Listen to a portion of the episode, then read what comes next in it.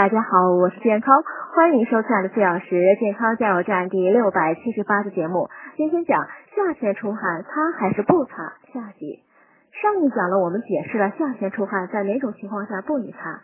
今天呢，我们讲哪种情况下要擦。当皮肤出汗后，又需要立即进入空调房或空调车时呢，最好是用干毛巾或温热的毛巾擦除汗液，不宜用冷水或冷毛巾擦。并且呢，要避开冷风直吹，以免毛细血管开放时汗腺被闭塞。而且此时呢，也不宜立即喝冷饮、吃冰镇水果、冲冷水澡。这是因为皮肤受到冷的刺激呢，毛孔会紧闭，毛细血管也会收缩，体内的积热呢就散发不出来。此时人体会产生闷热的感觉。如果用温热水，皮肤表面受到热的刺激呢，毛孔可迅速张开，毛细血管随之扩张，热量就会更多、更快的散发出来，人体很快就会感到凉爽舒适。